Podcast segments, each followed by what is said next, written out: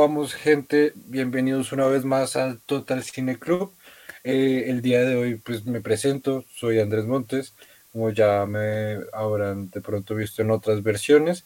Y acá con esta noche tan bonita nos está acompañando y lluviosa nos está acompañando, eh, pues, el, doctor licenciado eh, Federico. Federico, buenas noches, preséntese. Hola, hola, buenas noches, eh, Andrés, ¿cómo estás? ¿Cómo están todos? ¿Cómo están nuestros radioescuchas? Eh, que, radiofrecuentes. Radiofrecuentes. Streamer escuchas. Esta noche de hoy. ¿Qué, qué tal todo? Eh, pues también nos acompaña hoy eh, Xavier. Xavier, ¿cómo estás?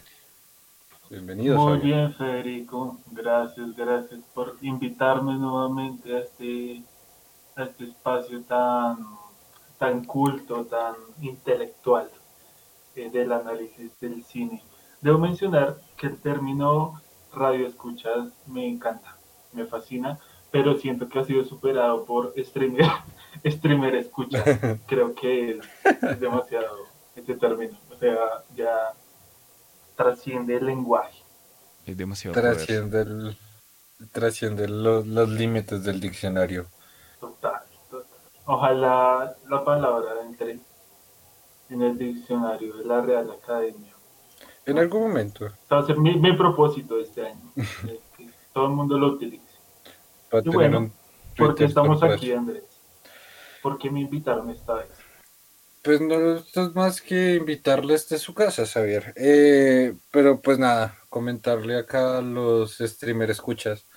Eh, que hoy estamos acá reunidos para hablar de una bonita y peculiar película llamada Ángeles o Idiotas o Idiotas y Ángeles, eh, una película del 2008 eh, dirigida por Bill Clinton, que es también el mismo guionista y Bill Clinton es un, a mi parecer, en un gusto muy personal y subjetivo, me parece un genio de la animación también porque tengo, creo que ya se los he mencionado a ustedes antes, pero los stream escuchas no lo saben, pues Bill Clinton es uno de, un animador eh, norteamericano, eh, bastante underground, de hecho tiene su propia productora por el simple hecho de no querer satar a ningún, algún casa productora masiva que, que se apropie como, o que tenga control sobre sus, sus ideas.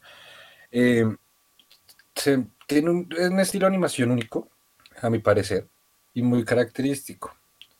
Es un personaje más de cortos que de cualquier otra cosa, o sea, los largometrajes del man realmente son muy pocos.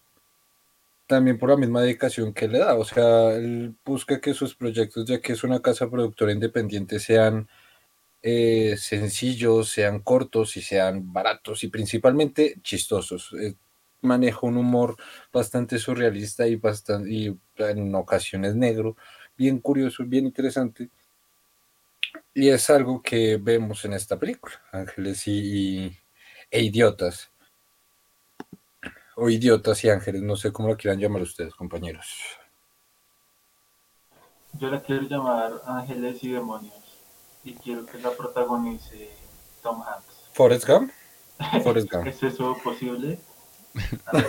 espero que sí. Pero bueno, eh, no sé qué otro dato tengas más sobre la película, así como de curiosidad. Pues así, al, así, al vergas, al vergazos, puedo botar datos. Eh, por ejemplo, estoy de acuerdo. Tiene, tiene varios, pues, en el 2008, pues es una película del 2008, no sé si lo mencioné antes, es una película, un largometraje, a mi parecer, corto, pero cumple con el largometraje, que es básicamente 78 minutos.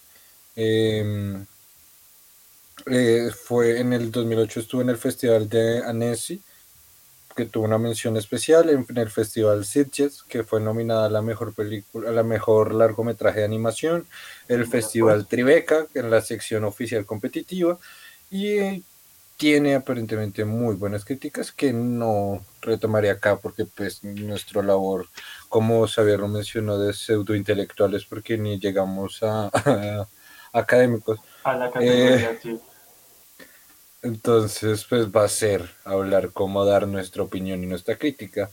Y pues ya entrando al tema, pues vamos a ir comentando un poco de qué es la película, en qué consiste la película. Como punto inicial, pues decir que, o la premisa general o el argumento de la película, es el hecho de un, de un hombre que le salen alas, pero que no las quiere. Eh, y alrededor de él se encuentran personas que sí, sí anhelarían o que les gustarían o quieren esas alas que él tiene. Entonces empiezan a pasar un montón de situaciones que pues empezaremos a hablar a continuación. Entonces, para mí lo más importante, mis queridos camaradas, es saber qué les pareció la película. A mí personalmente me encantó la película. Em, bueno, una de las características que, no se mencionó es que la película es totalmente muda. Sí tiene ah. ciertos sonidos grabados por personas, pero no hay ningún tipo de diálogo, más bien. Em, sí, ese es el término, ¿no? Eh, tiene mucha música, que es maravillosa. Yo tenía cierta preocupación por, pues, por el hecho de que fuera muda, eh, o bueno, que no tuviera diálogos, porque, pues bueno, sucede que tiende a ser un poco complicado. Nosotros vemos las películas pues bastante tarde en la noche, uno está cansado y pues es, es común eh, pues dormirse o cabecear al menos.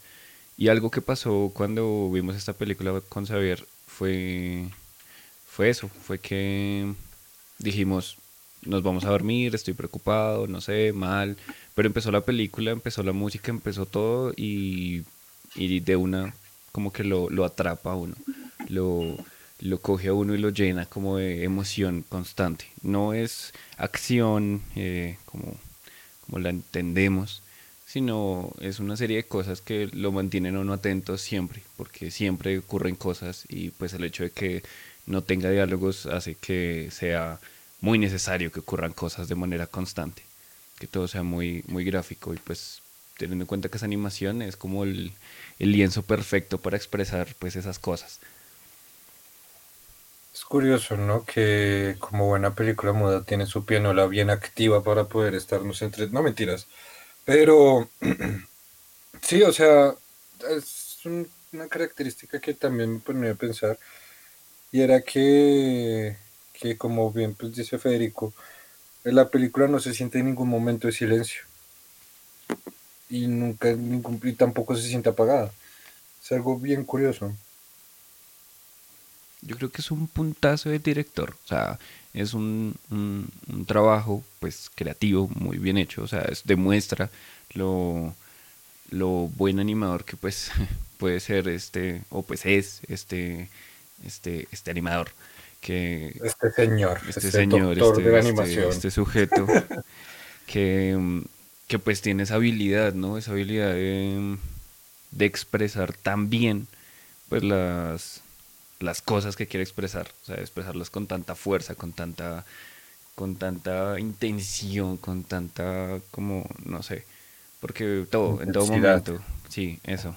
Eh, porque desde el comienzo, ¿no? Pues vemos este personaje que que personalmente es molesto para mí, porque es una persona amargada eh, completamente. No es que yo sea la persona más alegre del mundo, pero, pero pues esta es una persona que se despierta con el día encima, con odio, con, con fastidio, y entonces suena, bueno, hay algo que tiene esta película y son las implicaciones, o sea, como los chistes o guiños sexuales, ¿no? Entonces empieza la película con esta escena del pajarito que llega a la ventana y empieza, empieza a cantar y pues este man se despierta muy molesto y, se voltea y tiene, pues parece que tuviera una erección, pero no, en realidad es el reloj que, que el alarma que, que empieza a sonar y pues lo desespera, la saca, la rompe, la golpea y vuelve y suena y se levanta con esta mala onda. Y, y entonces es un poco, o sea, un poco eso así como, como empieza, me molesta mucho esta persona. porque pues no sé, no, no, es, no es el tipo de persona que me agrade, no es el tipo de persona que eh, a mí me guste ser en, principio. Un mal vibroso de mierda, ¿no? O sea, completamente. Además que no solo es eso, es la malicia que se ve en los ojos. O sea, también. Al inicio de la película es lo que uno ve. Ese, ese, esa, no, esa furia, esa ira, esa impulsión, esa agresividad. Y no sé, es algo que de pronto Xavier también comentar. Yo, quiero decir que a mí la película evidentemente también me gustó. Em, sobre esa escena de comienzo y sobre los chistes de connotación sexual o de doble sentido, si se quiere ver, a mí la verdad me cogieron desprevenido. Yo siempre pensé, justamente pensé mal y, me gustaron, la verdad, son, son chistes ingeniosos y mucho más que aprovechar la, la, pues, la animación, que es el puntazo del, humor ahí del, director. Em, respecto al protagonista, eh, siento que es, no sé, como que interpretarlo es difícil, o sea, de parte de nosotros, ¿no? No es como que haya un actor interpretándolo, eh, sino que pues no, no, no sabemos muy bien sobre sus motivaciones, eh, a qué se dedica o por qué hace lo que hace, simplemente vemos su actitud. Y no sabemos por qué está tan molesto ni tan amargado con la vida, pero digamos que eso ya va a definir la personalidad de, este tipo, como el, que es amargado y todo, como que todo le va a encontrar como su lado negativo. Entonces se levanta de mal humor y, tiene, bueno, ya vamos a ver más adelante eh, pues estos comportamientos. Sí. ¿Qué es No, y es algo gracioso, mm, pues ya continuando, o sea, porque bueno, se levanta de su cama, se baña, pero entonces quisiera mencionar algo cuando se baña y con escenas donde hay humo o donde hay fluidos en general. Y es una mención hacia la animación. Es cómo lo anima eh, este, este señor, cómo, cómo se siente la textura de estas cosas, ¿no? O sea, porque al comienzo cuando se baña por primera vez yo pensé que eran balas, porque pues tienen una forma como de balas y yo como, pero, pero ¿esto qué es? y cuando sale en el auto que bota humo, o sea, todas las cosas que, o sea, todos los fluidos que hay en esta película son demasiado, no sé, como, es que firmes no es como la, palabra, o sea, parece como definido. Sí, son como muy, muy sólidos. ¿Toscos? pues quisiera decir toscos, pero no, o sea, no, no me parece que sea algo mal, así como, sí, tosco, sino como que tienen y ofrecen una experiencia muy distinta. O sea, el humo me parece una cosa loquísima. Es una. Sí, es que es, algo muy bien curioso. Y es algo bien curioso de este, de este director, de este animador, en especial teniendo en cuenta, digamos, un aspecto que, por ejemplo, a diferencia de otras grandes producciones, a él le gusta estar presente al 100%. ¿Y qué significa esto? Él prácticamente dibuja todos los fotogramas, él. O sea, no es como, por ejemplo, en otras series como Los Simpson, que son 10, 20, 50 animadores haciendo fotogramas así como para 20 minutos, sino es él el que se dedica a ello. Y creo que es lo que se nota tanto como en que cada frame, en cada fotograma, en cada textura, cada esto, si bien tienen un aspecto general muy parecido, son muy diferentes del uno al otro y que también le dan esa sensación que de pronto es un aspecto muy emocional mío, pero era esa como esa sensación tan bonita de verlo, tan única, siento yo. Ahora mencionando un poco, de pronto avanzando un poco, que es lo que me parecía curioso con, la película, era cómo mostraba la rutina, eh, cómo se hacía ese paso de escena a escena de una forma tan, em, pues no sé si, si lo sienten ustedes igual, ya me comentarán. Eh, es tan homogénea en la media. Bueno, es que no sé si la palabra es homogénea. De pronto estoy acá lo pendejo diciendo palabras difíciles porque sí. Pero tampoco encuentro una palabra fácil para decirlo. Pero la palabra sería fluida, más que cualquier otra cosa. Porque pues de un momento a otro eh, la leche, el, agua de la ducha se convierte en leche del cereal, que es el desayuno y ya. Entonces es es muy, muy curioso cómo pasa. Si quieran hablar algo. Sí, Andrés, yo ese detalle también me gusta mucho. Siento que se aprovecha muchísimo en la animación eh, y eso sería referido, no sé, como al montaje, como de la transición entre las escenas. ese, o sea, normalmente en las películas lo que hacen con la transición es sobreponer una escena sobre la otra y que una sea transparente, ¿sí? Pero aquí como es un dibujo, puede jugar justamente con eso, con la forma de las cosas y de una forma también surrealista como transformar una escena en otra. Y eso, ese es un detallazo. Y la película lo utilizan de una manera brutal, es, es impresionante. Pero bueno, muchachos, déjenme decirles que no hemos avanzado ni siquiera los primeros cinco minutos de la película. Pero pues es que esta película son como 10 o, o, o sea... Sí. No, no... Yo siento que explicar en sí la trama, pues sí, no, no creo que se les vaya mucho. Pero si quieren avanzar no, en eso. Pues sí, porque es que de pronto avanzando en detalles eh, que quería mencionar un poco es que, por ejemplo, es el pedazo en el cual está saliendo el carro que mostramos su rutina, el tráfico, el este, yendo al trabajo, yendo a lo otro, toda la vuelta con su maletín, con su esta, que uno lo ve muy empresarial, muy hombre de negocios.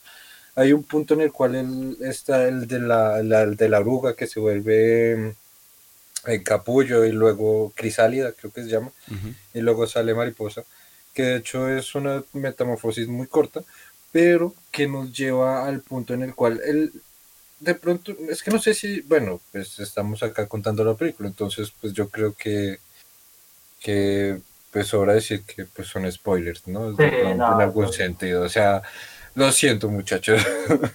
Igual recomendada al 100. Sí, no, aquí van todos los spoilers de la película. Igual, escúchenlo, nosotros no vamos a ser capaces de dar el detalle con el cual, o sea, el efecto visual que se genera o que este man Bill Clinton genera en su obra. Entonces, hay que verlo, es una cosa loquísima. El caso es que, que lo que iba era que ese capullo oruga este, este, que lo acompaña desde este trayecto de salir a la casa donde, a donde él trabaja, entre comillas, o donde se la pasa todos los días, que es un bar, una cantina de mala muerte y poco habitada y poco visitada, donde solo vemos otros tres personajes. Eh, antes de mencionar esto, pues un detalle acá curioso que también nos muestra un poco la personalidad de él es el aspecto de cuando le quitan el parqueadero, en donde podemos ver que se enoja y se enoja de una manera bien extrema, bien característica. Hmm. Porque básicamente se enoja al punto en el cual eh, se ataca al otro conductor por haberle robado el parqueadero. Eh, entre el forcejeo, pues termina como con la corbata y lo que él decide hacer es como, hey, come mierda. Voy a meter este pedazo de tela a tu tanque gas y a prenderle fuego. Vamos a ver si esto te parece chistoso. Entonces, pues, las cosas pasan, ¿no? Y ya como para terminar un poco, era el tema de que esto nos muestra un poco la personalidad, pero ya de pronto conociendo a los otros personajes, esta mariposa es la que nos da eh, pues esta, esta, esta información. Eh, no sé si quieran a ustedes también mencionar los personajes. Sí, sí, pues eh, yo quisiera seguir resaltando la personalidad de este, de este sujeto, porque pues todas estas escenas como antes de que empiece la trama de las alas, eh, pues nos dan esta imagen de este sujeto, o sea, son imágenes un poco violentas, un poco agresivas, que se simplemente se van como reiterando en cada, cada que pueden. Entonces sucede esto de la gasolina, sucede lo del reloj cada mañana, que pues es la estrella contra el mundo. Em, llega al bar y en el bar pues conoce al, al vendedor, al tabernero, al barman, al dueño Mm, que pues le sirve un trago. Eh, hay una señora mm, obesa que no entiendo, o sea, entiendo que es como bailarina o algo así, pero pues en el bar jamás baila, o sea, lo entendemos por también esta mariposa que, que bueno, ahorita contamos bien. Y aparece esta chica que es como un punto, me parece a mí, que es como un cierto eje en, en la trama de, de la película. Y es la esposa del, del barman, ¿no? Que pues es una chica con la que este man apenas la ve, empieza a tener como delirios eh, sexuales también muy violentos, tanto que hay una escena en donde el esposo se va un momento a una habitación y él casi que la ataca. Em, y bueno, resulta bastante, bastante, bastante eh, fuerte. Y ya luego pues pasamos a, o sea, como que se repite esa situación y pasa la, la escena de, de, la mariposa, que, que, pues como ya había mencionado Andrés, eh, es esta mariposa que cayó en su cabello al, al comienzo de la, de la película, recién salió de su casa, y que después de un tiempo pues se termina eh, transformando en una mariposa que al salir pues cada uno de los personajes la ve y, y bueno, es una parte súper surrealista de la película en donde todos tienen delirios con, con, la mariposa y cómo la mariposa pues les, les cambiaría la vida. Sí, ¿no? Como muestran sus, sus pretensiones o sus deseos de alguna forma, porque por ejemplo, para el barman es coger la mariposa como un objeto de exhibición para recolectar dinero en su bar, porque pues es lo que él quiere, ¿no? Entonces es como, ok, para la señora gorda, que tampoco me queda muy bien la idea, tendría yo, pero estoy cagando fuera el tiesto, de que es probable que, no sé, lo digo es porque pues siempre se la pasa el bar igual que, que pues este, que, que es nuestro protagonista, y pues es probable que ese sea su labor.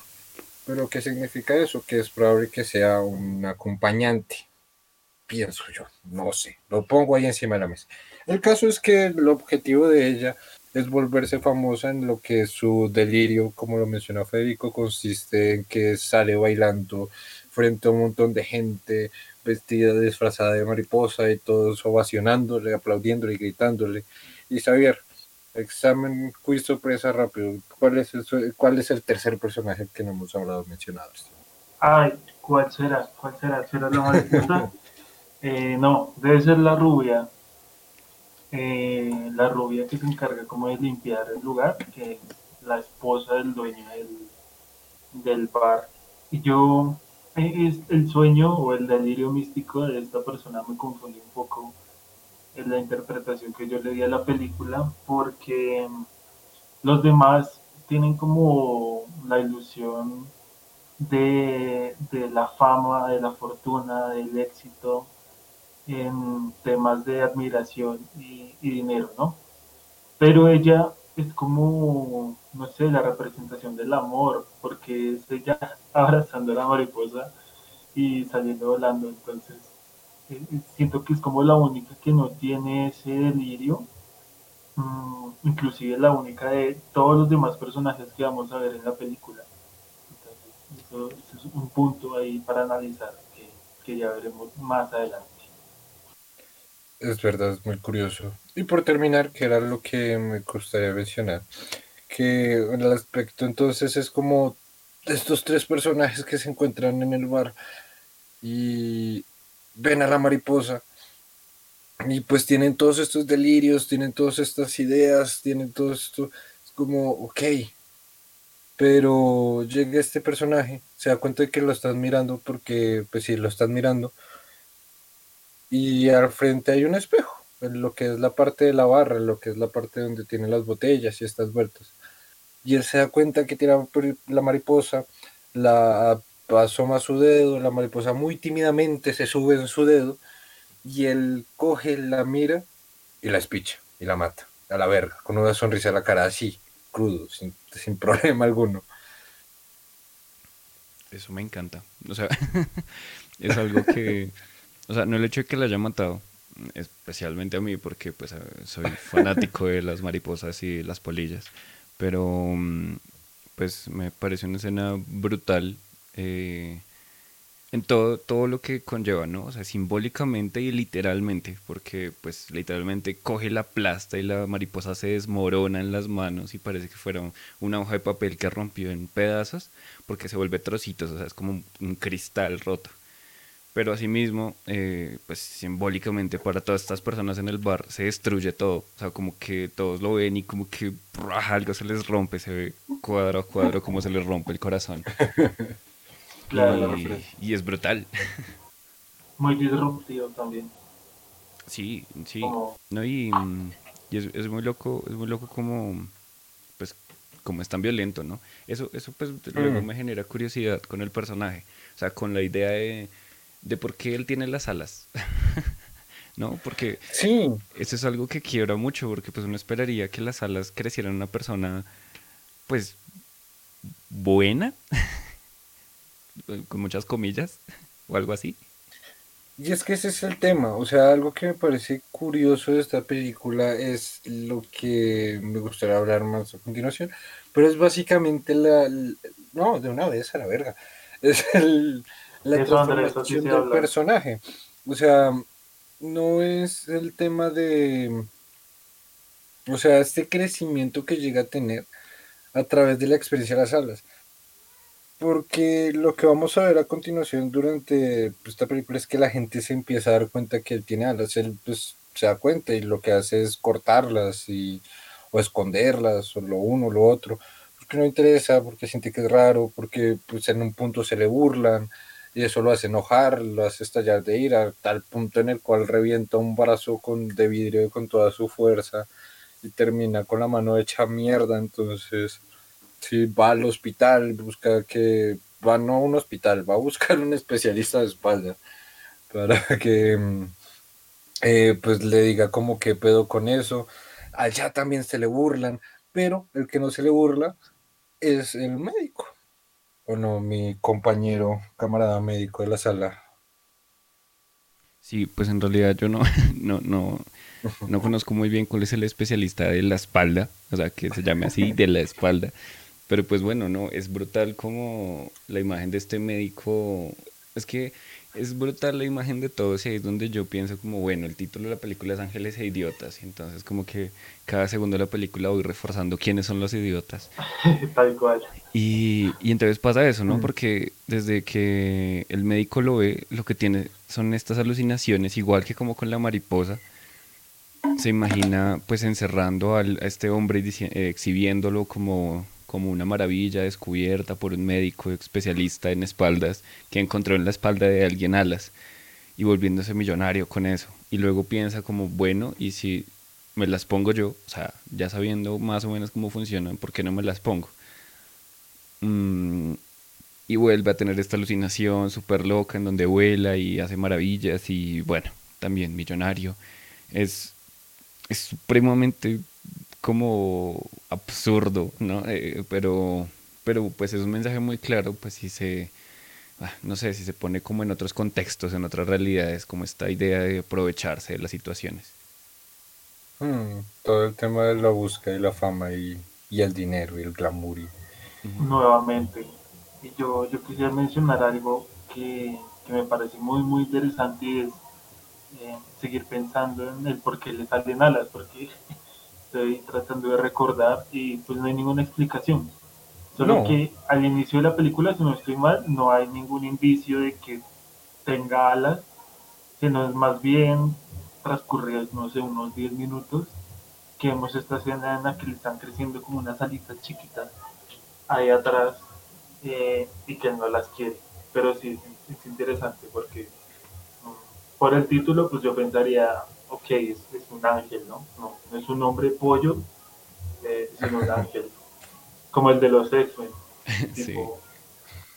De, hecho es, de, hecho es, curioso porque en un momento, o sea, no, durante la película me puse a pensar, bueno, ¿qué tal él sea un ángel que haya renunciado a ser ángel, que quiera ser un humano y por eso se siente amargado porque, no sé, conoció algo sobre los ángeles que no quería conocer y pero entonces por algún motivo le vuelven a crecer las alas y por eso él se niega a tenerlas, pero pues no, en realidad la película nunca muestra nada así. o sea, fue un delirio místico ahí que tuve yo mientras la veía, pero pues en ningún momento pasa nada.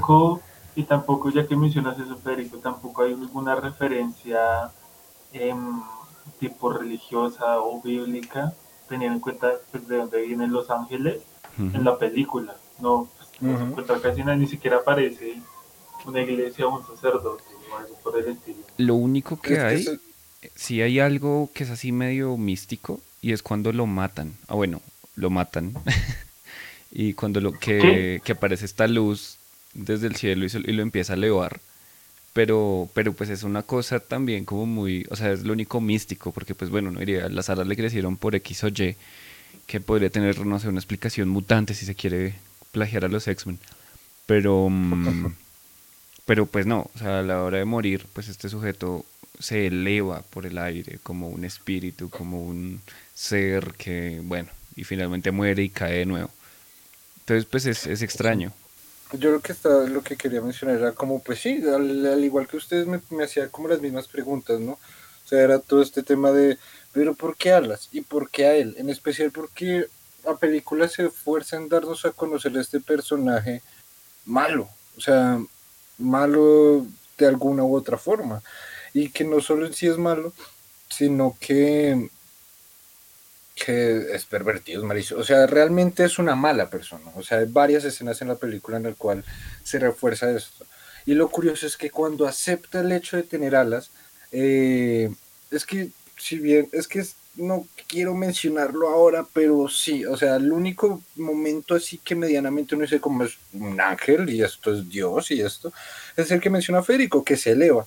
Y de hecho, por su contrapostura, eh, de pronto, bueno, lo voy a mencionar para que quede claro ya del por qué lo, estoy diciendo lo que digo, porque pues sería estúpido si no. Eh, damos el contexto, contexto man, preséntate, es el hecho de que hay una contraparte, o sea, de alguna u otra forma, pues, eh, por decirlo, sí, o sea, hay, hay un enemigo, hay un antagonista en la película. Y este antagonista es que no lo quiero mencionar tan explícitamente porque pues, ya llegaremos a ello. Lo que pasa es que hay una transformación como en el personaje, pues muy fuerte. O sea, como que sucede esta vaina, le crecen las alas, le descubren las alas, este mantiene los delirios de grandeza, el barman de alguna forma también los empieza a tener. Eh, él se las amarra, pero entonces sucede algo, un detalle como crucial en toda esta historia, y es que las alas, a pesar de que lo eligen a él, porque, lo que quería hacer. porque sí, parece que no se le van a despegar nunca en la vida, eh, tienen conciencia, o sea, lo eligen, porque, no sé, rompe no solo Lo eligen, eh, no solo lo eligen, sino que toma el, el, el accionar de actos, o sea, porque las alas son las que evitan que las utilice para el mal, por decirlo de alguna manera. Porque cuando aprende a volar, cuando las empieza a utilizar, entonces, ¿qué es lo que él piensa hacer? Sí, voy a ir a morbosear viejas que están desnudas tomando el sol porque tengo, puedo volar, voy a saludar a venir, a mostrar las nalgas. Eh, ¿Qué más hizo? A robar, quería robar. Y todas esas acciones al final, las alas de alguna u otra forma eh, pues evitan que, la, que lo haga, ¿no? Eso fortalece su decisión de no querer tener alas en algún momento, que llega al punto que es hasta extraño un poco, que se pone unas cadenas para amarrar a las alas. Pero entonces igual se libera, o sea, no sé, hay como una voluntad muy fuerte detrás de esas alas, como demasiado poder, o sea, eh, se nota que es algo ajeno a él, pero que por algún motivo pues está en él o lo decidió que fuera él. Y es lo que al final de alguna u otra forma lleva a su transformación, porque eh, es este personaje que conocíamos malo y malicioso y demás y toda la vuelta. Lo vemos como, pues de pronto no muy poco a poco, pero sí vemos como paulatinamente empieza a sentir de alguna manera empatía. Es como en el momento en el cual hacen daño principalmente, lamentablemente, eh, la rubia del bar, la esposa del barman, del cantinero, es el centro de todo, bueno, de todo acoso, abuso eh, físico, psicológico, o sea, mal. Hmm. Y, al, y que en el, y el que él participó también llega a un punto en el cual empieza también, nos lo muestran a sentir empatía, pero no hacer nada, que es cuando se le empiezan a brotar las lágrimas y que de hecho, no me acuerdo si es la última o la primera, que la vuelve a meter así y se abre el ojo para guardar la lágrima dentro. Es como, no, tú no eres Esa escena es increíble. Es brutal. La animación es muy brutal, sí. Es, es el punto, entonces, sí, es brutalísimo. Pero sí, o sea, ahí es cuando podemos empezar a percatarnos como de su transformación. la, admito que de pronto sí es muy al, al tenten, al de ya, la verdad, ya soy bueno de un día para el otro.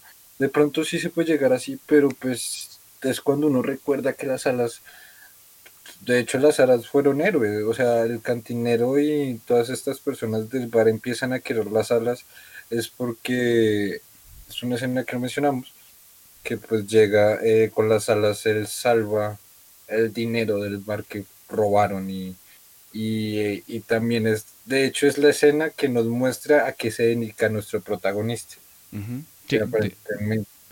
de, hecho, de hecho es algo que no hemos mencionado para nada y es otro personaje.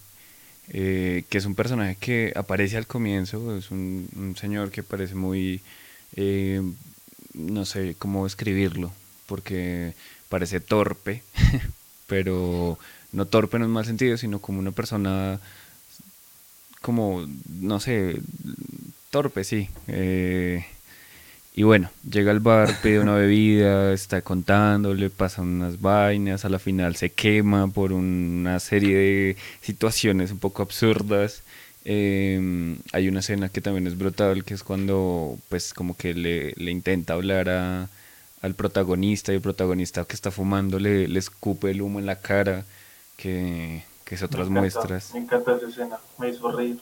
La vida sí, es, es, muy buena, aparte que la animación del humo, lo, como ya le hemos mencionado, o sea, los fluidos en esta película son una cosa muy loca.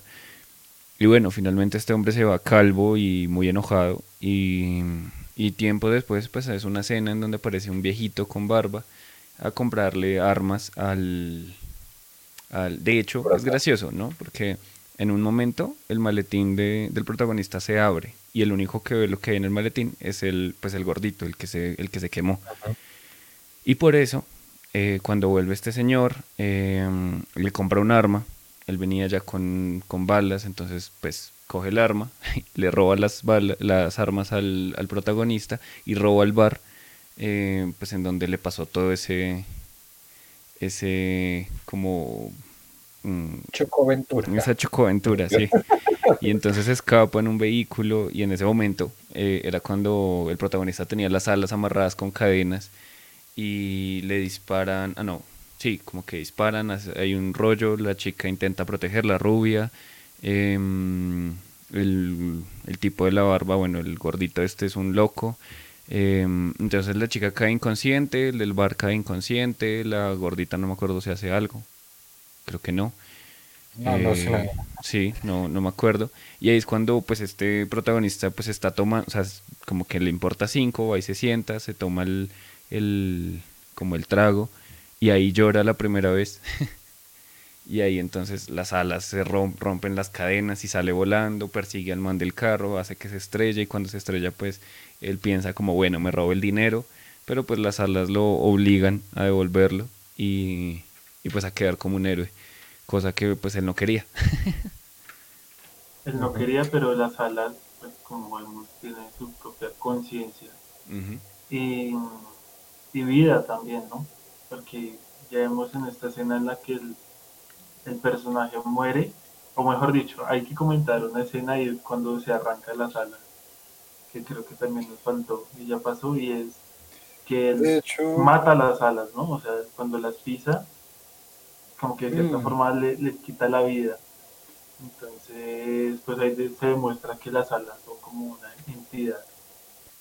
Pero además se demuestra que son una entidad que le pertenece a él. O sea, porque a pesar de que mueren, eh, se, o sea, se separan del cuerpo y mueren y el médico este las coge y se las intenta poner y se queman y bueno, y o sea, como que se deshacen en cenizas, no se queman directamente, em, pero le vuelven a crecer, ¿sí? Entonces es como que son propias de él, como que no pueden salir de él, como de su esencia, de lo más profundo de su ser, de lo más central, directamente de su espina. Porque, porque bueno, lo que, lo que, ya lo que sucede después es este médico que pues intenta poner las alas así nomás y las alas no sirven y ya luego después de una serie de situaciones muy dramáticas eh, él intenta ser héroe y le quitan las alas y bueno, lo matan, que ahí por fin llegamos a, la muerte. Sí, que de hecho es una de las que me pareció, bueno, eh, no mentiras, toda la película tiene bien distribuidas escenas fuertes e impactantes. Pero lo curioso de esta es que, o sea, ya es después de que tiene su transformación, ¿no? De que acepta que es una nueva persona, de que es bueno, eh, de que libera a esta mujer, bueno, a la, a la rubia del bar, a la esposa del barman, eh, de, pues de todo este conflicto que ella tiene y se la lleva, la vuelan lejos, tienen su baile, si el caso, ya, reformados, a lo pendejo. Em, y, lo curioso, pues que sí, lo cogen desprevenido y se trata de defender al final, pues nada, le disparan, lo matan. Siento que hasta la muerte fue muy, o sea, hermosa, pero es de esas muertes que no sé cómo es irónico que el prota muera, que ya de por sí es irónico que el prota muera y que muera de una forma tan sencilla, o sea, tan humana. No es porque sí, o sea, de un balazo, como cualquier ser humano, no, no tiene nada extraño, es, es así, así funciona la vida. Entonces, pero pues de pronto la ficción nos tiene tan acostumbrado a otras cosas que uno dice como, hey, Sí, como que no es común que el, protagonista muera sin dar pelea, por lo menos, ¿no? Como eh, murió como un extra, prácticamente. Sí. como, como en estas películas donde aplastan a 15 personas con un edificio. Pues así. Que aprovechó y cogió el arma. El, el médico ya queriéndoselas poner él, ¿no? Y, imaginando y teniendo sus... Es muy curioso, el médico es de los personajes más voluble sabido sí por haber, porque, eh, pues sí, ¿no? Con su alucinación de ya voy a tener alas, voy a ser famoso, voy a ser hasta el médico que logró trasplantar alas, que logró ponerse alas, el especialista en espalda, lo que sea. Eh, llega el cantinero y lo amenaza con un arma, nene, esas alas son para mí. Y entonces él, de una manera muy rápida, y sin discutir y sin nada, está bien, y cambia la alucinación, es como soy el médico que le trasplantó las alas a él. Ya, soy famoso. Sí, no, le pone mucho problema, ah, igual la fama va a ser la fama eh, relativamente igual, la fama va y viene, el, el, doctor. Y yo creo que... un rockstar. Sí, a partir de este momento la película tomó un tono que a mí me dejó bastante impresionado y que me gustó muchísimo, un poco más oscura, ¿no? y más violenta. Completamente oscura. Ya que vemos como pues le arrancan las alas a esta persona. Eh, pues, una cirugía un poco, no sé, me dirá Federico si así se practica este tipo de cirugías, pero yo creería que no. En la barra de un bar de machetazos. sí. Sí, no. Eh, de una forma violenta que inclusive podemos ver como eh, saca un pedazo de la espina dorsal de nuestro protagonista y de alguna forma no sé cómo, pero se las terminan trasplantando al barman, ¿no? Que ahí vamos a ver que se convierte en una especie de super villano, por así decirlo. Sí, como de super idiota. es que es que es que ahí es donde me parece muy loco porque pues se nota, ¿no? O sea, el personaje principal aunque era malo no sé, como que cambió, ¿sí? O sea, como que aceptó las Uno cuestiones. le agarra cariño también. Sí, es, es, es, humano, digámoslo. Pero este, estos dos seres, este, médico y este barman, son monstruos, son eh, eh, demasiado, demasiado ambiciosos, demasiado lúgubres y, y, absurdos, sí. Entonces, ¿qué es lo primero que piensa el barman? Es coger granadas y dice, pues bueno, tengo alas, puedo volar, lo que voy a hacer es volar toda mi competencia y entonces empieza a lanzar granadas a los bares, pero las alas no lo dejan y entonces eh, el man piensa, es gracioso porque mm, las alucinaciones de todos al final se cumplen un poco, eh, excepto el de, la, el de la bailarina, no recuerdo que se cumpliera, pero digamos, la chica en un momento, la, la rubia, en un momento se va volando con este ángel y tiene así como una experiencia similar a su sueño con la mariposa y, bueno, eh, aquí el, el barman, su alucinación había sido con las alas, con la mariposa encadenándola. Entonces lo que él hace es como forjar unas cadenas para amarrar las alas y como que cortarles la circulación hasta que ya no tengan conciencia y él las pueda controlar.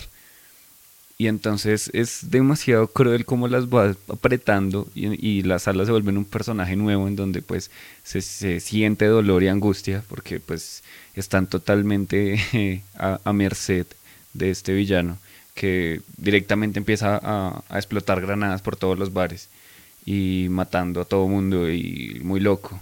Y al día siguiente pues espera que lleguen los, las nuevas personas eh, de los otros bares, así todos vendados, y llegan en una escena muy graciosa y él empieza a hacer dinero, pero pues un bar abre justo al lado y al día siguiente vuelve y lo estalla y al día siguiente, después de ese último ataque, em, otra vez está todo lleno, todo está súper brutal. Pero pues en medio ocurre algo, y es que una persona con gabardina, que pues entendemos que es la rubia, va a la tumba de, de, este, de este ángel, del protagonista, y le deja siempre una flor. Y hay una escena en donde vemos que las flores como que forman raíces y se juntan en el corazón, supongo yo, que es en el cuerpo bajo tierra. Y ya hay una escena en donde la chica vuelve y deja ahí una flor, pero ya la flor no pasa nada, porque al, momento en que como que baja la cámara, por decirlo de alguna forma, eh, no hay un cuerpo en ese ataúd, ya no está el, el esqueleto de, del protagonista en, en su tumba. Y ahí empieza el, como la batalla final.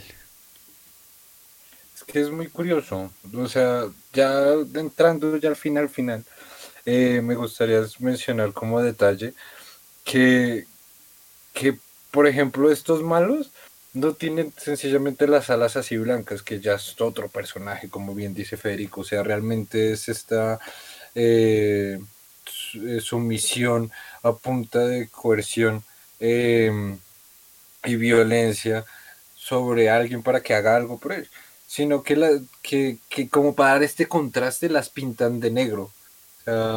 de pronto en un son de, hey, como voy a volar en la noche para ir a estallarlos, estos no me vean como camuflaje, hasta hay un punto en el cual eh, salen las luces así, todo guerra mundial, bueno, ok, todo, un caso, es algo que hay que ver más que cualquier otra cosa.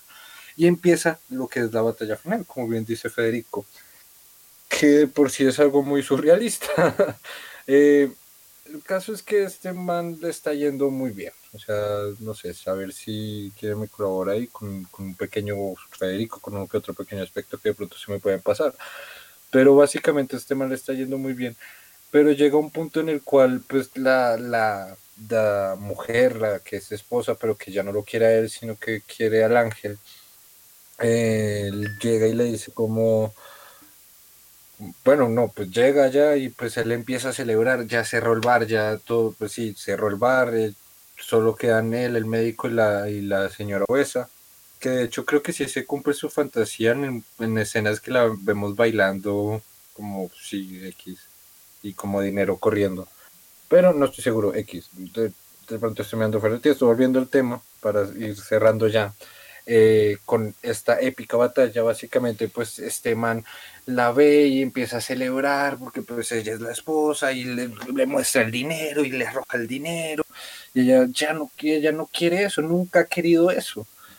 Entonces, él en, el forcejeo de venir a acercarla, de, que se así venga mamita, eh, la besa, pero este beso causa un efecto extraño en él entonces se ve como mareado, se empieza a marear. Ah, creo que alcanza hasta vomitar en algún punto. Y de un momento a otro se le retuercen las tripas. Así, pero mal. Y peor aún, de un momento a otro, más surrealista aún, de un momento, porque de hecho nos hemos saltado varios, varios momentos surrealistas del que tiene la película. Pero que, que como, ok, ya no tiene, o sea, no entiendo qué está pasando acá, fue que le empezaron a salir unas alas blancas del estómago y esas alas blancas empezaron a pelear contra él y empezaron como a despertar un poco las alas negras, pero luego él se choca con un televisor, se frita las alas, despierta y tiene las alas quemadas, pero eso no es suficiente. Eh, es el momento en el cual nuestro protagonista vuelve de una, quién sabe cómo y a quién le importa, pero vuelve a la vida. Sí. Vuelve a la vida de una forma, o sea, surrealista, muy queda corta la palabra, es una vaina rarísima. tipo como eh, Freddy Krueger o Alien, cuando le sale el estómago, el, el, bicharraco, pues, algo así, como que le sale del estómago así literal. Aunque, el, protagonista. Aunque es gracioso porque, pues no sé, creo que hay como cierta, mm, bueno, se podría pensar que hay como cierta referencia como a un embarazo, porque este ser mm. sale del ombligo directamente, no sale de, de, o sea, no es que los embarazos sean así, ¿no? Pero pues entendemos que el ombligo hace parte de... que sí, Es este nexo que hay entre la madre y el hijo mientras está en el vientre y bueno. Pero pues es muy loco porque literalmente sale como el intestino gigante por el ombligo y, y bueno, una vuelve roja de tres metros. Exacto, y vuelve este el protagonista renovado. nació, nació y, y no sé, me pone a pensar un montón. No, no, no sabría que, como lo que dice Javier, eh, no es surrealista, es lo siguiente. especial porque es toda una escena, ¿no? Eh, por ejemplo, algo que me parece muy curioso y que a mí me dejó pensando mucho fue en el hecho de que, pues sí, se desvanece como esta placenta o esto líquido rojo que él tiene o que lo forma él. Pero que me parece más curioso es que también tiene traje. Nace con traje. Sí, no, no parece desnudo como, como no creería, como nacen los bebés. Y es que es un tipo como distinto, ¿no? Yo creo que es algo similar a lo que pasó, porque pues digamos que ya nos nacieron las alas, porque al comienzo salen las alas, ¿no? Y pues es el símbolo de este cambio, pero, pero ahora pues se quemaron las alas y lo que nació fue directamente él, como... Y sin alas. Y sin alas. curioso. Exacto. Y eso pues es muy loco. Y no solo eso, o sea, ya de por sí es loco. Luego viene acá el enfrentamiento, por fin, la batalla, la otra violencia, la acción. No mentiras, o sea, toda la película es excelente, pero este momento me parece muy curioso. Porque pues en un arrebato entre nostalgia, celos y, demás, el cantinero tiene esta foto de su matrimonio de él con su esposa y que, que no nos habían mostrado hasta el momento, pero tiene sonidito. tiene música en el portarretrato. Entonces, es como, ok, eso le pone más sensible el corazón a él y corre a atacar a nuestro protagonista y de la forma más bestia porque eh, no, no, vemos la violencia de viándolo así a lo bruto, creo que sí lo muestran para segundos, pero luego vemos es por dentro del protagonista los golpes y vemos cómo aparece un puño entrando, vemos cómo aparece una cara entrando y vemos cómo aparece una patada entrando. Es como, ok, y de tanto darle duro, le empieza a través de cada, cada, cada golpe, le empiezan a salir las alas, de a poco. Y no solo eso, salen unas alas renovadas, salen unas alas mucho más grandes que las anteriores, mucho más bonitas que las anteriores, y ahora sí que se formen los guamazos, la verga. Sí, yo lo, yo, lo, yo lo imaginé un poco más parecido a como RCP, aquí bueno, muy médico porque pues pensé como, bueno, o sea, él salió del cuerpo de, este tipo, pero pues no salió vivo, o sea, como que no hacía mucho y, y después los golpes, la vaina, pues como que básicamente lo, lo, revivió, pero pues las alas eran parte de volver a vivir, o sea, ya eran parte de él, ya no, ya eran un solo ser. ya no hay vuelta atrás, amiguito. Así es muy, muy épico. Eh, no sé, Sí, es que pues ya hemos hecho demasiados... Ah, sí, no, ya, es que, bueno. Pues ya contemos el final. Volviendo. Sí, eso ya, eso ya voy a hacerlo. eh, volviendo, eso ya acontece que empieza, empieza más raro aún. O sea, la situación se pone más raro. Porque sí, se dan sus famosos entre ellos. Pero los clientes que acaban de salir del bar antes de que ella entrara, eh, pues de que la ex mujer o mujer entrara, eh, se quedaron afuera. Y esto nos lo muestran al inicio de todo esto, porque a usted acontece que estos clientes, estos, eh, consumé, ¿cómo se dice? Bueno, no lo iba a decir de forma elegante, pero no. ¿Borrachos? Borrachitos, sí, los borrachos. Sí, los borrachitos, esto es gente alcohólica que a pesar de que, que esto es algo que no mencionamos. El, el, doctor no se benefició finalmente por medio de, sí, fama y fortuna porque le puse alas a alguien, sino porque se cambió de especialidad, se volvió especialista en quemados y atendía a todos los a todas las víctimas de, los atentados a los bares. Cosas que pasan en esta vida. Eh, Stonks. Stonks, tal cual. Entonces, em, pues esta gente momia con sus vendas porque son unos consumistas empedernados, entonces no les importa que casi los matan en un bar y que están en la mierda, fueron al bar que está abierto a, a beber. El caso es que se quedaron en la puerta, están escuchando todo este holgorio, todo este, todas estas cosas que están pasando dentro del bar y que no les dejan ver, ¿no? Porque en todo momento buscan taparles, buscan cerrar la vista, hasta que ellos se cansan y rompen la ventana y entran. Entonces, ya de por sí, dentro del bar, antes de que entraran, ya estaba formado todo el mierdero porque el, malo estaba siendo agarrado por el ángel, el ángel estaba siendo el médico estaba siendo agarrado por Helen y para el salirse del pastel estaba pues nuestra bailarina obesa que saltó y se pegó un clavado encima. Ya entran estos y se terminan también formando la montonera, pero al punto en el cual se forma una fila de conga que entra a la oficina, el privadito del, del bar, y que se topan pues todas las granadas, toda la gasolina, todas las bombas, todos los planes, el mapa marcado, todas las ubicaciones. Y es como, este cantinero de mierda fue el que nos puso en esta situación. Adiós. A mí, me resulta, a mí me resulta muy caricaturesca esa escena, tipo como el coyote corre caminos, que el coyote entra a una habitación con un fósforo o... sí. sí y, se encienda la luz y está petado de TNT, granadas, eh, una locura. Que de hecho fue así. Sí, la, diferencia es que no explotó, pero sí. Explotó la situación y la energía del, de la gente del pueblo despertando, no mentiras. Pero pues de hecho, la situación, el cacerolazo empezó. pues de, de, hecho sí, ¿no? Porque pues finalmente sale, salen de, de esta habitación y toda la gente pues ya se enoja, lo va a perseguir y el tipo del bar se quiere escapar, entonces intenta coger el dinero de la caja y como ven que ya lo rodean y lo empiezan a perseguir a pesar de que le está volando, eh, lo, logran bajar, eh, coge el dinero y se empieza a trepar en el mueble este donde tiene las botellas frente a todos. Y, y, la gente sigue alborotada, sigue toda la trifulca, toda la cosa, hasta que se cae. No me acuerdo muy bien por qué se cae el mueble.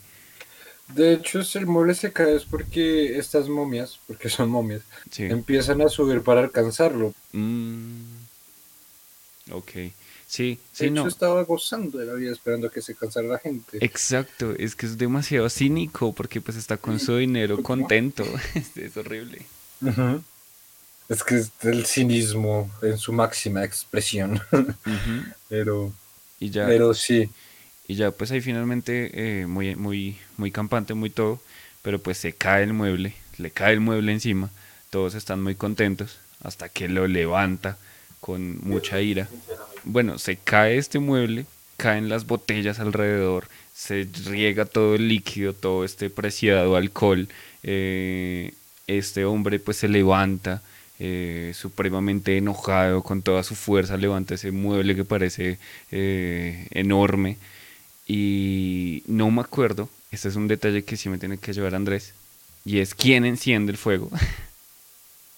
Es que resulta acontece es que pasa lo resulta acontece es que pasa lo siguiente. Es que el, el, este man, eh, pues este, el, el, cantinero, el barman, que estaba ahí arriba, estaba era fumándose un cigarro. Ah, veía arder el mundo. Pero este cigarro significaba su propio arder. Continúa, Federico.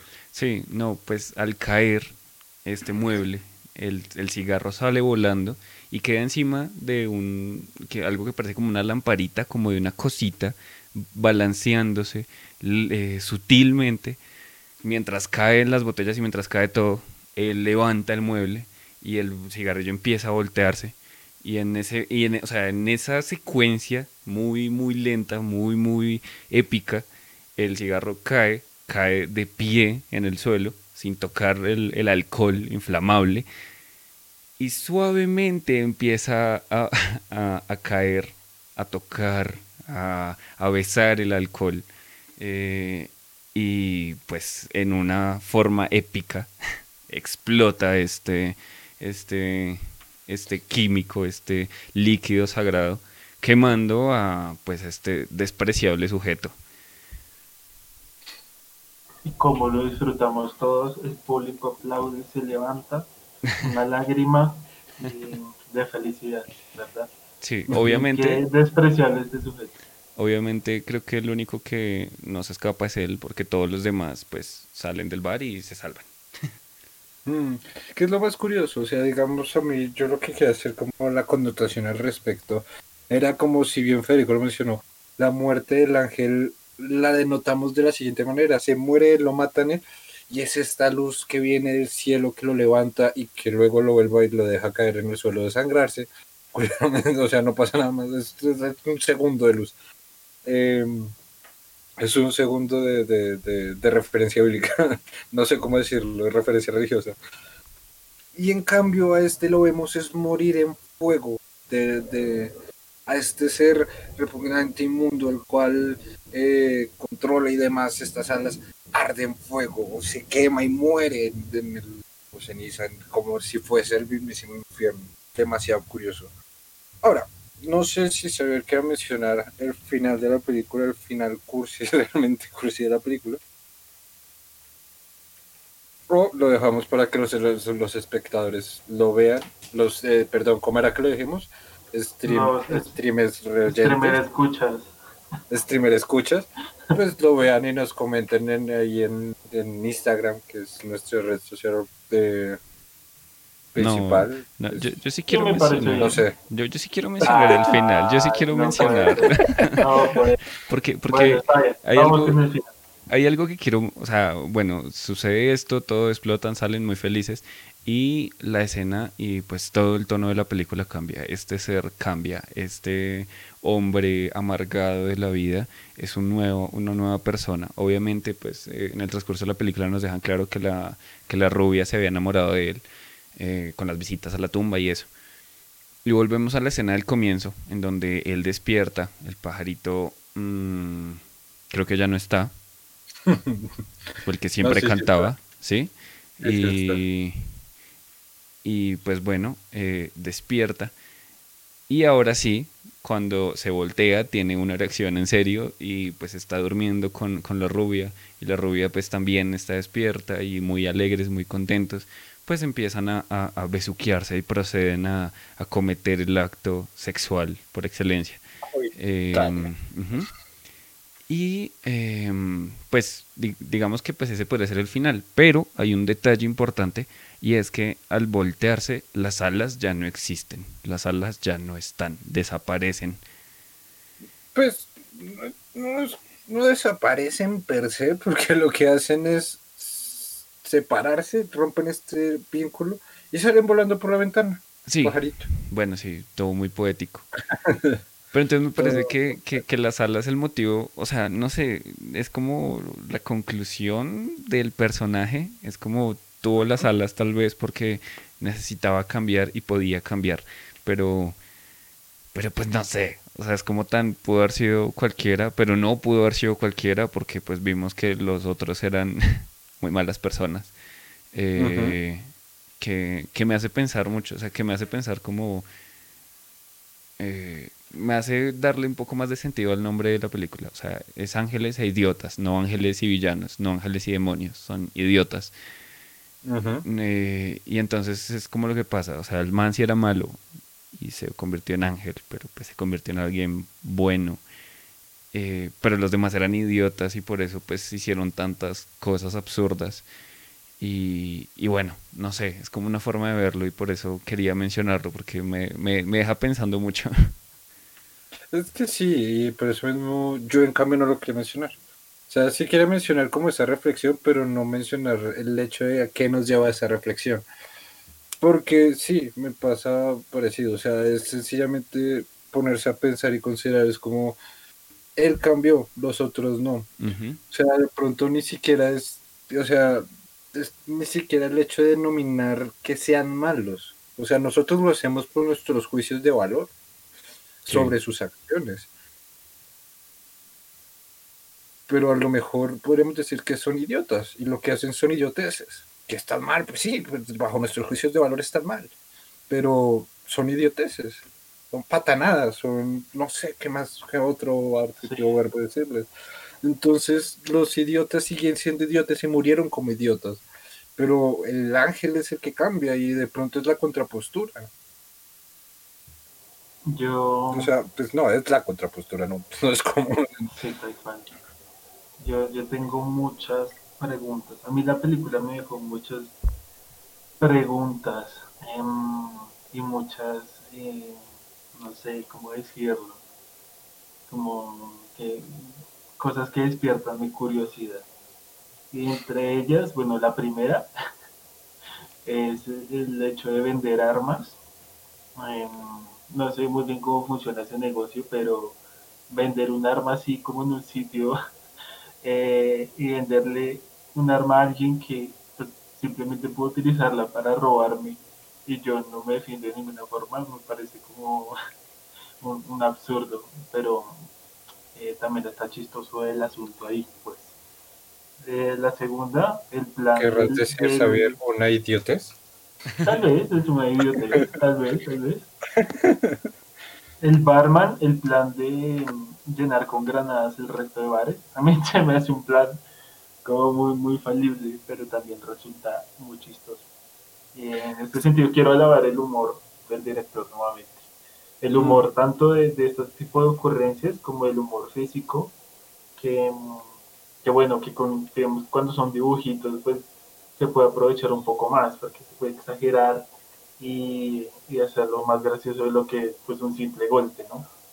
Entonces, eh, punto a la dirección, un punto al director. Y lo curioso es que no lo hace de una forma caricaturesca como podría ser, no sé, los Looney Tunes se me vienen a la cabeza.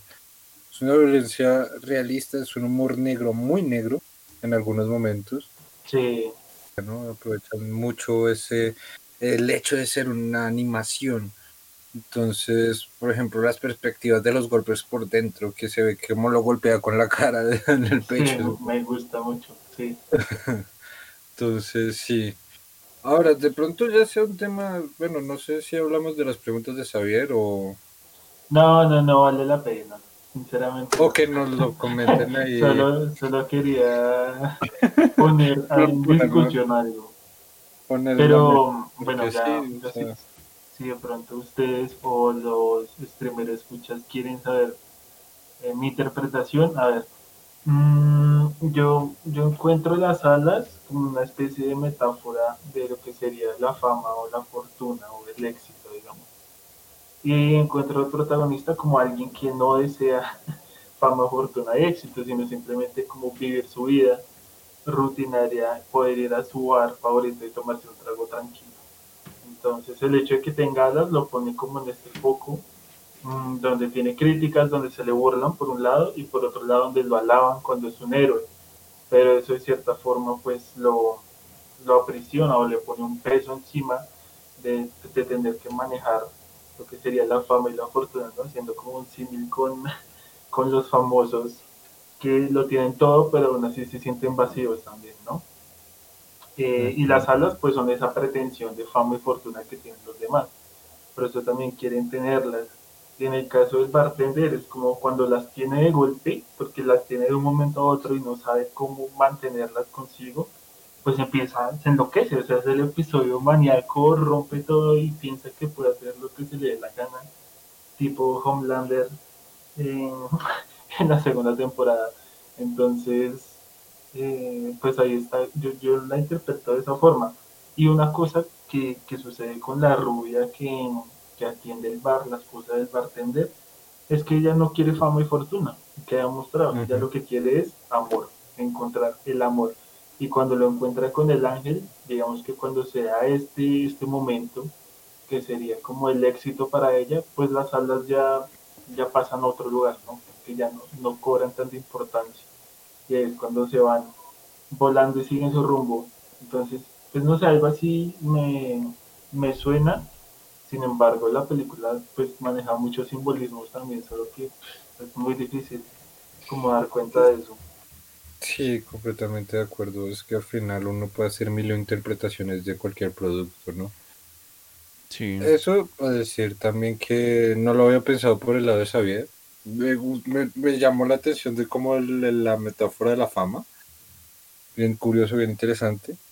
Por mi lado, decir que, que yo lo estaba interpretando de pronto era como la conciencia sea, como, pues no así como tal el tema, pero pues sí todo este debate de conciencia de hacerlo bueno, hacerlo malo, aprovecharme o no aprovecharme, eh, sentir empatía, o sea, no sé, lo sentía más como por ese lado, un poco también por el lado de, Federico. Pero la fama sí me ha impactado, la verdad, voy a decir. Yo... y ya... Uy, yo no sé si yo lo interpreté por el lado de la, de la transformación. O sea, como de una persona que pues tiene estos cambios y, pasa de ser de una forma a otra, pues muy distinta. Bien, pues por los motivos que sea, eh, pero, pero pues tiene estos cambios.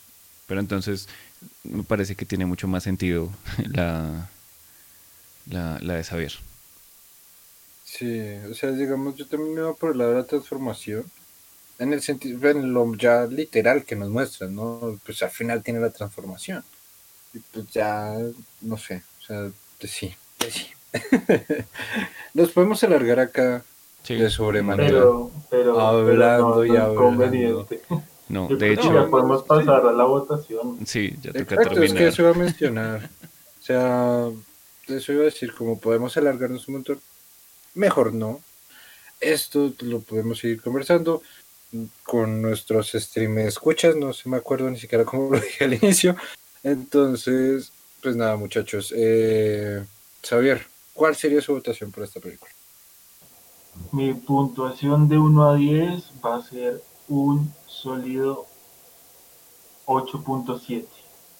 Voy a decir, yo normalmente califico durito, pero esta me parece una obra maestra. Muy bien. Eh, Federico, su votación. Eh, ush, eh, mi puntuación así rápidamente. Yo sí soy uno fácil siempre. Eh, entonces, pues ponerle un 9 no sería justo. Sí. Eh, un 9 no sería justo porque pues le he puesto 9 a muchas películas. Y no me acuerdo cuánto le puse a la, a la de Mean Game la vez pasada. no sé si está a la par, pero pues pongámosle un 9.5. Creo que es el mismo es el mismo número. O sea, no sé cuál sería mejor que la otra en realidad. Me gustó mucho ambas. Y, y también tienen como mucha interpretación y mucha vaina rara. Y surrealista me parece chévere como, como esa línea de esas dos películas. Y bueno, 9-5. Gracias, me alegra que les haya gustado. De hecho, era por eso mismo sugerí esta película para este día en específico por lo que vimos Midgame la vez pasada, entonces quería pues hacer ese contrapunto con, la película. Una obra de, de Asia una obra de América, pero pues evidentemente no es una gran producción de América y pues tampoco. Pero bueno, me alargo lo pendejo. Ahora, en mi opinión, yo también suelo ser una fase como Federico. A Midgame también le di 9.5 al igual que Federico. Pero, no sé. Y no es porque esta me gustará más que Midgame, pero creo, creo que a esta le daré. Es que estaba pensando un 10 de 10. Pero. Vamos no sé. No sé. No sé. Siento que. Un gran poder conlleva una gran responsabilidad. Exacto. Pero para ni para ti ni para mí, entonces, eh, no sé, 9.7. Porque, ajá. Eh, y sí, no sé muchachos si les gustaría agregar algo más de la película, invitar a nuestros stream escuchas a, pues a verla. algo que no hicimos, el momento favorito. No creo que haya, o sea, el momento menos favorito, pues si quieren, pero pues el momento favorito. Hagamos solo el momento favorito, porque sí. Sí, yo no tendría un momento que no. No. no. favorito nomás, sí. Listo. Xavier, como usted pone, pensamos con las votaciones, empecemos con el momento favorito. Bueno, es bastante difícil porque a mí me gustó mucho la batalla final. Eh, también cuando sale protagonista del estómago del villano. Pero eh, sinceramente mi momento favorito fue es muy simple. Perdón por decepcionarlos. Y es cuando el protagonista le escupe el humo a este personaje que Federico llamó el torpe porque, no sé, me hizo reír.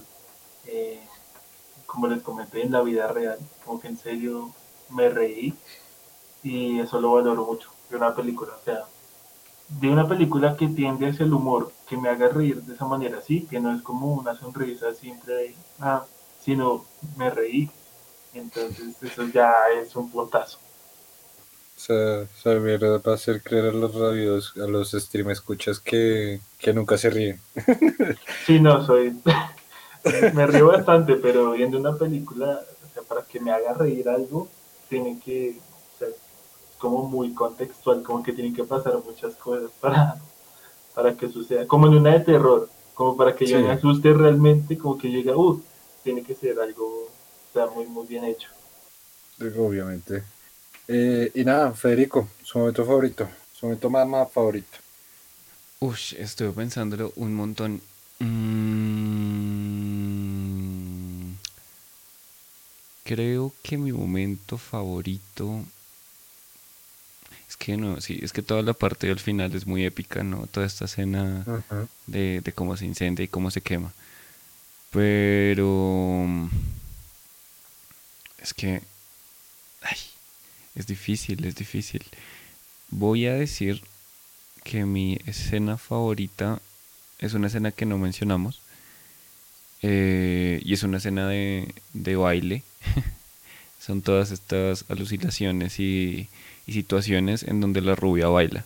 O sea, como que ella empieza a bailar por una música, no sé, y este tipo alucina bailando con ella y tiene así unos delirios bastante graciosos. De hecho, todas las alucinaciones me gustan mucho, en realidad, creo que son mis momentos favoritos, como todas las alucinaciones, y también porque de alguna forma cuentan lo que pasa en la película. Es bien curioso, ¿no? O sea, la verdad, es una película que creo que no hablamos mucho de la parte técnica, pero siento que es una película muy, muy bien armada, o sea, para no ser una película larga, porque no lo es. Eh, es una película que estructuralmente yo la siento de pieza a cabeza muy, muy bien y que todo lo que se muestra es relevante para la historia que se está contando. Entonces, y, que, y que de hecho va a un punto, o sea, tenemos y tiene una estructura y toda la vuelta, entonces pues sí, pero pues ya alargarnos ahorita cuando estamos cerrando, sí. ponemos a hablar de esto, no. Eh, no tiene mucho. Entonces ya que la vean. Eh, nos comentan si piensan lo mismo. Desde mi punto, para mí, siento que es una película que es extremadamente bien estructurada. Y es muy difícil, he estado haciendo tiempo también, porque no se me ocurre qué escena puede ser buena. O sea, no buena, sino mi más, más, más, favorita, porque todas las ah, escenas son excelentes. Eh, y no sé, siento a mí, se me viene a la cabeza, pienso en dos principalmente, que es el, el cómo explota el carro, el que el prenderle el fuego al, a la corbata rota eh, y el carro sale volando y vemos a él entrando al bar después de haber parqueado y luego el boom sería esa. pero la otra que estaba pensando era como cuando lo golpean y vemos la parte interior del estómago y vemos un puño, una cara, una patada, es como, eso también sería, o sea, no sé, estoy compitiendo fuertemente esas dos, pero porque cuando me preguntaron fueron como las dos primeras que se me vinieron a la cabeza. pero todo el película nada, muy bueno. Es excelente. Sí, nada que hacer. Eh, entonces, ahora sí, no sé muchachos si quieran agregar algo más. No, yo creo que ya podremos terminar. Me queda la duda de si vamos a seguir llamándolos radio escuchas o streamer escuchas, porque no sé, no sé qué son. es que es como es una plataforma de streaming. Entonces, pues, pero, pero sí, no, no sabemos. Es más, hasta podemos intentar en algún momento, cuando esto ya mm, tenga un poco más de fuerza, a la gente que esté en este momento escuchándolo, eh, podríamos ver en, en Instagram, en, no sé, en alguna parte, que nos dejen su comentario, que nos dejen su connotación de cómo stream escuchas, o radio escuchas, o televidentes, o espectadores, o no sé. Pero bueno, entonces, muchachos, como siempre, fue un placer compartir con ustedes. Fue, siempre fue muy bacano hablar con ustedes. Entonces, pues nada, eh, despídanse de, los, de las personas que llegaron hasta este punto que nos están escuchando, por favor, con toda la esencia del mundo. Bueno, yo, yo, yo simplemente diré como vean la película, es una peliculota, en serio. Eh, llevamos más tiempo grabando este podcast que lo que dura la película, así que si, si, si han escuchado el podcast, el capítulo, este capítulo completo, quiere decir que pueden ver la película relajadísimos. Es una película excelente, muy, muy animada. Y pues bueno. Y no solo eso. Bueno, continúa, perdón. No, no, y pues ya, pues bueno, eh, nos, nos, veamos, nos vemos la, la, próxima semana, nos oiremos la próxima semana o nos oirán la próxima semana, no sé.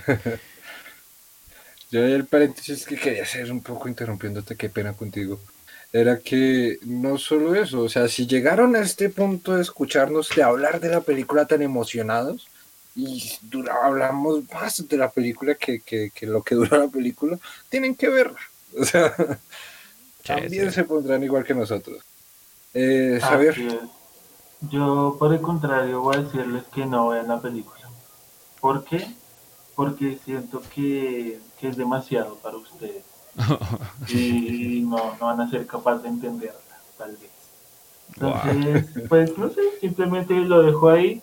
Eh, y me despido muchachos, gracias de nuevo por, por estar aquí. Esperemos eh, invitar a más personas y a los que nos escuchen esperemos que le puedan dar like a las publicaciones, que nos puedan seguir en Instagram, en Spotify, que ahí estamos todas las semanas. Y ya. A mí a veces se me olvida que Xavier es el muchacho rudo del grupo. El, no, el violento agresivo. La verdad es que crecen alas ahorita. Para nada. Eh, Eso. No, pues nada, ya. Es una falacia. sí. Bueno, muchachos, entonces. Sí, pues ya. Yo ya cerrando, ya al final. Eh, como para cerrar también, me despido acá de, de nuestros streamer escuchas, hoy bautizados como streamer escuchas, o en tientas de ser bautizados así. Eh, pues nada, háganle caso a estos dos compañeros acá, a estos dos camaradas. Eh, somos acá, pues Total Cine Club. Eh, muchas gracias por escucharnos. Y... Sí, pero Federico, pero por favor, esta era la escena a la que yo quería mencionar y que ah, mencionado hace rato. No, dilo, no, no, no, quiero que tú lo pero dilo bien. Porque es que es muy curioso, o sea, es la contrapostura de la muerte del ángel. No, pues si quieres decirlo mejor. No, no, no, no, no, no. no.